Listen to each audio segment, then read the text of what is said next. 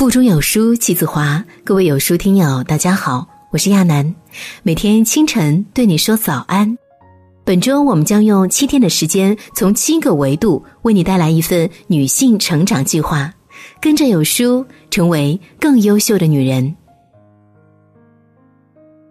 婆媳关系真的很难相处吗？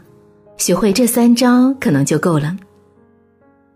有人说，婚姻制度存在的地方就有婆媳问题，不管是在南非还是美国华尔街。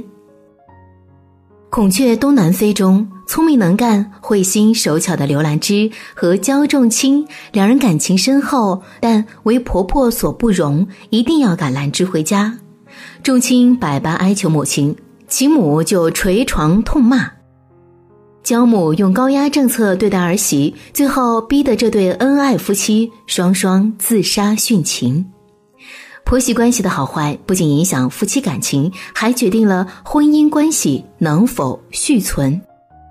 日本著名的律师丹山雅也说：“如果谁能想出一个绝妙的解决婆媳关系的办法，应该授予他诺贝尔奖金。”婆媳相处真的这么难吗？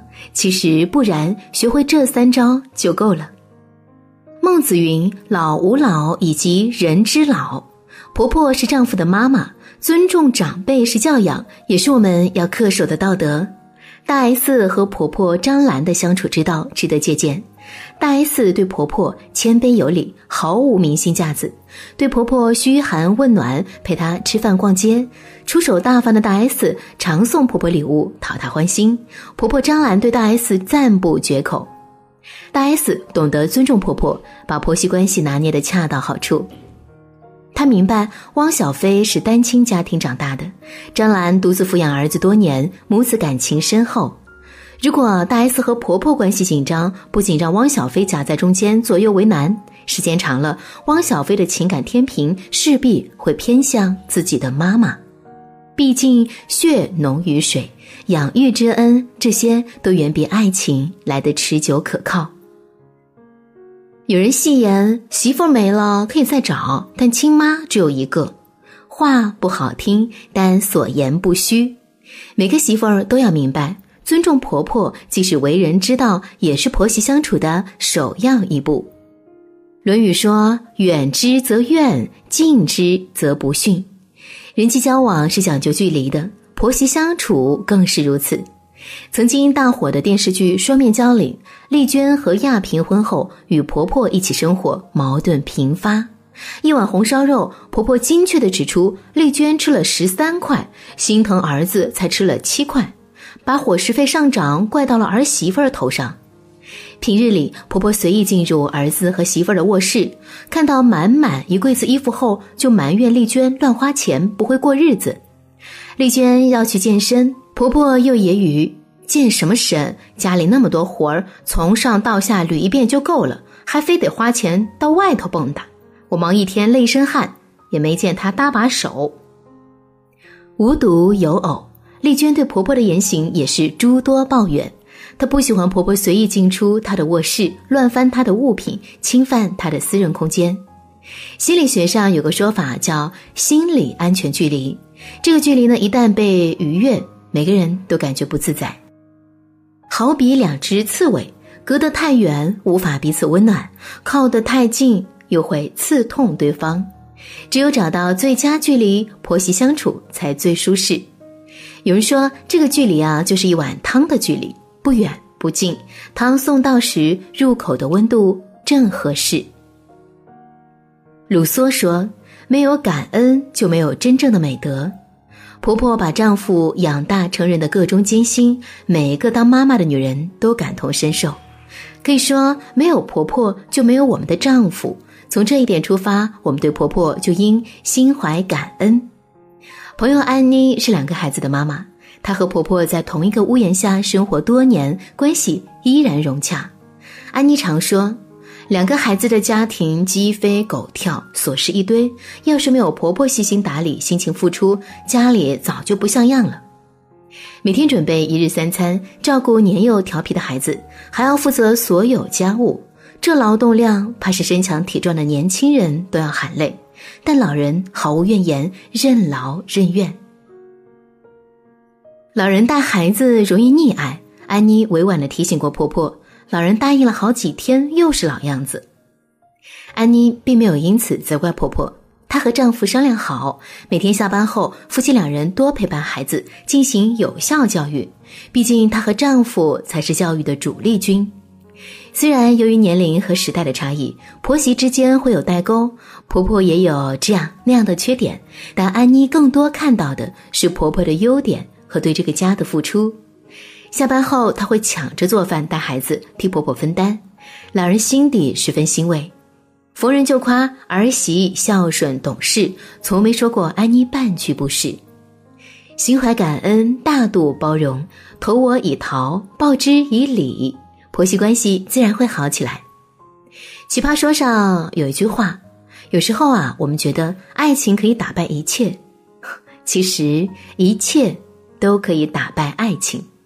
爱情没有那么坚不可摧，被婆媳关系打败的爱情和婚姻，现实中比比皆是。如果说婚姻给了女性一次重生的机会，那么婆媳关系就是成长的催化剂。丰子恺在《豁然开朗》中说：“你若成长，事事可成长；不负成长，每个女性都是贤妻良母、好婆媳。”通过今天这一维度的学习，你是否对自己的成长有了新的认识呢？明天我们将从新的角度带你成为更优秀的女性。欢迎在评论里留言、转发以及点赞。明天同一时间不见不散。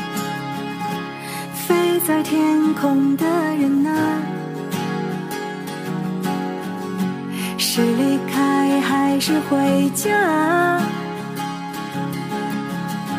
潜入呼吸的围栏里，会不会害怕牵挂？习惯漂泊的女孩。没想过为谁停留，在拥抱和挥手之间，泡沫被亲吻长久。当我想要暂时忘记不安，俯瞰城市和山川。发现，开始思念着大地，哪里有